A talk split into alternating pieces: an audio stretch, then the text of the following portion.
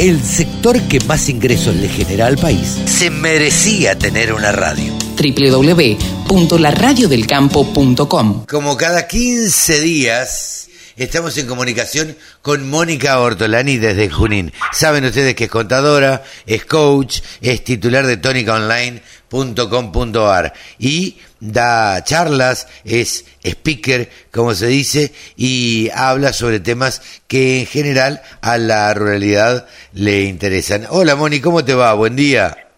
Hola, buen día, ¿cómo estás, Carlos? Un gusto estar con vos y tu audiencia. Bueno, igualmente, igualmente. Eh, nada, quería, queríamos charlar porque, bueno, en la semana vos estuviste con tus agrodibus eh, ahí eh, que son significativos porque, bueno, salió el informe de Luzda y el informe de Luzda, eh, la verdad es que marca mucho la tendencia de los precios de lo que se, se, se refleja muchísimo en la Argentina.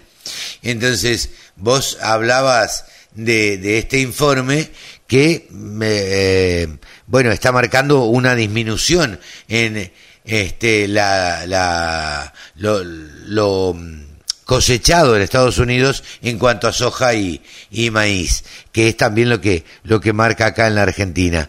Eh, ¿cómo, ¿Cómo lo estás viendo vos? ¿Cómo lo analizas, Moni? Mire, mira, yo lo que estoy analizando, a mí, digamos, me interesa, si bien, eh, digamos, el informe de Luzda siempre, por supuesto, es una brújula, que no que tenemos que mirar, eh, lo que me sorprende, y por eso me surgió este agrodibus de, de, de un espejito, que Sí. donde está reflejando para Argentina una cosecha de 41 millones de toneladas Ah. de soja, ¿no? Ok. Y 47 millones de maíz, ¿no? O sea, esto es lo que refleja el informe de Luzda para Argentina, y, y me parece totalmente optimista, muy optimista, o sea, Sí, si bien, teniendo en cuenta eh, la, la sequía, digamos que bastante optimista.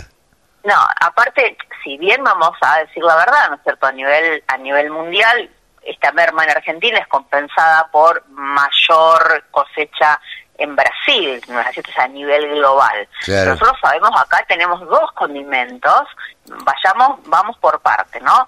Primero, te, te soy sincera viendo fotos que que me comparten clientes eh, productores donde vos ves que la soja, a lo mejor vos de afuera la ves, uy, mejoró con la lluvia, está verde, eh, tiene flores, pero cuando ven una planta tiene muy poca vaina. Claro, tienen pocas ¿Esto qué chauchas. Bueno, eh, y, y más allá de las hectáreas, también sabés que eh, nací en Vigán y, y viajo muy seguido a la zona y la verdad que eh, tanto en soja como en maíz se, se, y más en zona núcleo eh, la pérdida es eh, monstruosa. Yo me animo a decir eh, y que lo escribí en un Twitter. eh, yo estimo para soja entre 25 y 30 millones de toneladas, como Ah, mucho claro. como mucho. Ojalá me equivoque, pero viendo sí. los, eh, digamos, fotos de que caídas de producción en Santa Fe y, y en Entre Ríos no la compensás tan fácil con mayores lluvias en noroeste o Chaco o mm, eh, oeste de provincia de Buenos Aires que por ahí bueno ha llovido ha llovido mejor no Claro, entonces claro. eh, yo lo que veo es que tenemos siempre muchísima información, eh, digo, vivimos en una, in- una selva de información y en un desierto de decisiones. Y yo lo que veo es que esta sequía que se va a ver reflejada en los bolsillos, muchos estiman eh, 10 mil, 12 mil millones de dólares, menos para la economía, yo me animo a decir que va, va a ser bastante más, es un 2,2, te digo un 2,5% de, del PBI. Ajá. Y Mm. nosotros pensamos en lo que va, que para mí eh, la caída va a ser mucho mayor, tanto en soja como maíz. Yo les los invito tanto a los productores como para quienes están del otro lado del mostrador en la cadena en la cadena de valor y que tienen que hacer servicio eh, eh, el tema crediticio y el tema comercial y cómo va a afectar a la cadena de pagos esto no va a ser gratis para para la economía ¿Mm? Eh, claro. Esto, Yo creo que no va a ser gratis, Moni, va a afectar mucho. Ahora, un dos y pico por ciento es un montón. es, es mucho dinero, eh, o sea, estimar, de, acuerdo a las estimaciones de la Bolsa de Comercio de Rosario, estiman un 2,2%, pero en mi opinión, eh, cuando hizo este cálculo, estimaba eh, 37,5 millones de toneladas. Allá se ajustó a 34,5 y mi opinión aún sigue siendo optimista. Aún sigue siendo optimista. Entonces, em, eh, tenemos que considerar que el productor, eh, además, en esta campaña, que no tiene los pintales, ha pagado los insumos entre un 30 y un 50% más caro de lo que lo venía pagando la campaña anterior. Con lo cual, el, quebranto es mucho mayor eh, y se van a tener que sentar a renegociar con quienes tengan deuda, con eh, también, digamos, cooperativas, acopios, quienes hayan provisto esos insumos, también tendrán que analizar muy bien cómo van a refinanciar. Eh, y yo lo que veo es que como que el productor está solo eh, haciendo gestiones, no sé, para, para los bancos, incluso todas estas normas que teóricamente es para el alivio al productor, están muy lejos, son totalmente insuficientes, porque a mí que Banco Provincia, Banco Nación me prorrogue la, la cuota, bien, bárbaro, aplaudo. Ahora, tenemos un montón de productores que no están endeudados solamente con Banco Nación y Banco Provincia. No, este es un tema de, este es un tema de toda la banca. Ahora, solamente los productores, y, y te digo, y desde entidades como Carfe, por ejemplo, como Sara Gardiol, eh, que realmente están trabajando con el gobernador y bueno, esto quieren llevar este planteo a toda la banca y con eh, más plazo, porque una pérdida semejante, que ya venir por la tercera, porque acá tenemos que ver que tanto las cooperativas, acopios, por ahí el trigo de hace dos campañas todavía no se lo terminaron de pagar los productores y los productores tienen que sembrar que hay que seguir. ¿Y qué vamos a hacer para la próxima campaña? Entonces, todo lo que tiene que ver con las condiciones comerciales, crediticias, eh, y todos vamos a tener que ceder en algo, todos. Los dueños de los campos, los proveedores de insumos, los productores, eh, eh, quienes prestamos servicio, porque semejante pérdida en la economía, ni hablar eh, transportistas. no, no, no, se va, transporte. Se va a reflejar en todos.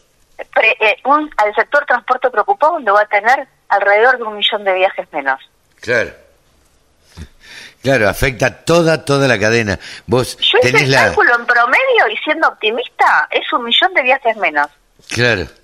Y unos 10 mil millones, 12 mil millones menos de litros de combustible.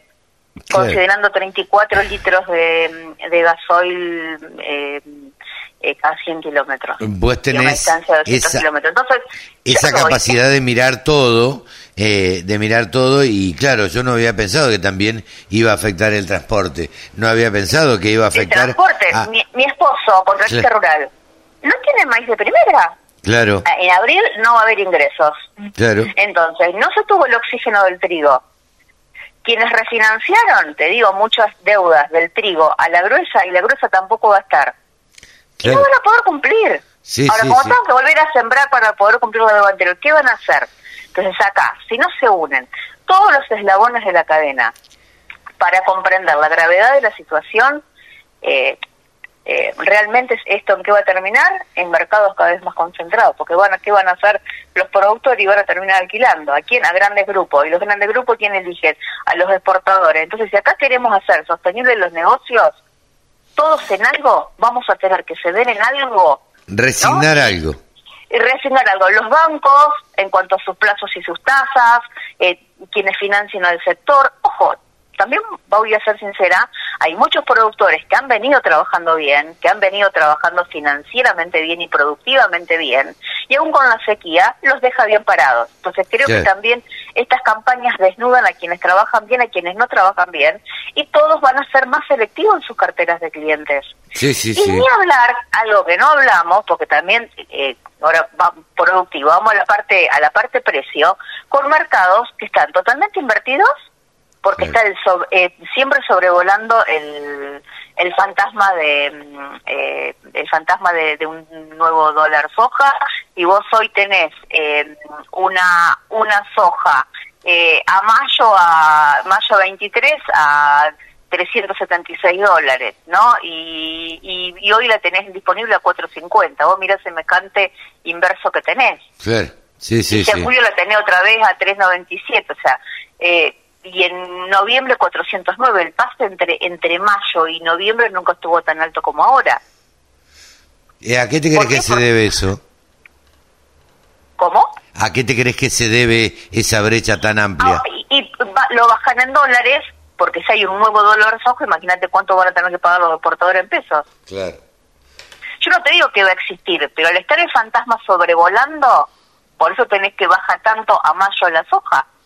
Claro, claro, claro, claro. Y después vuelve a repuntar eh, bastante a, a- a julio y, y noviembre.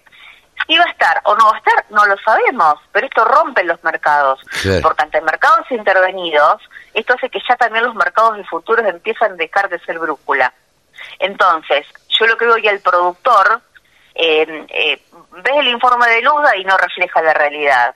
Eh, ves los mercados de futuros y, y- y también están contaminados por estos fantasmas.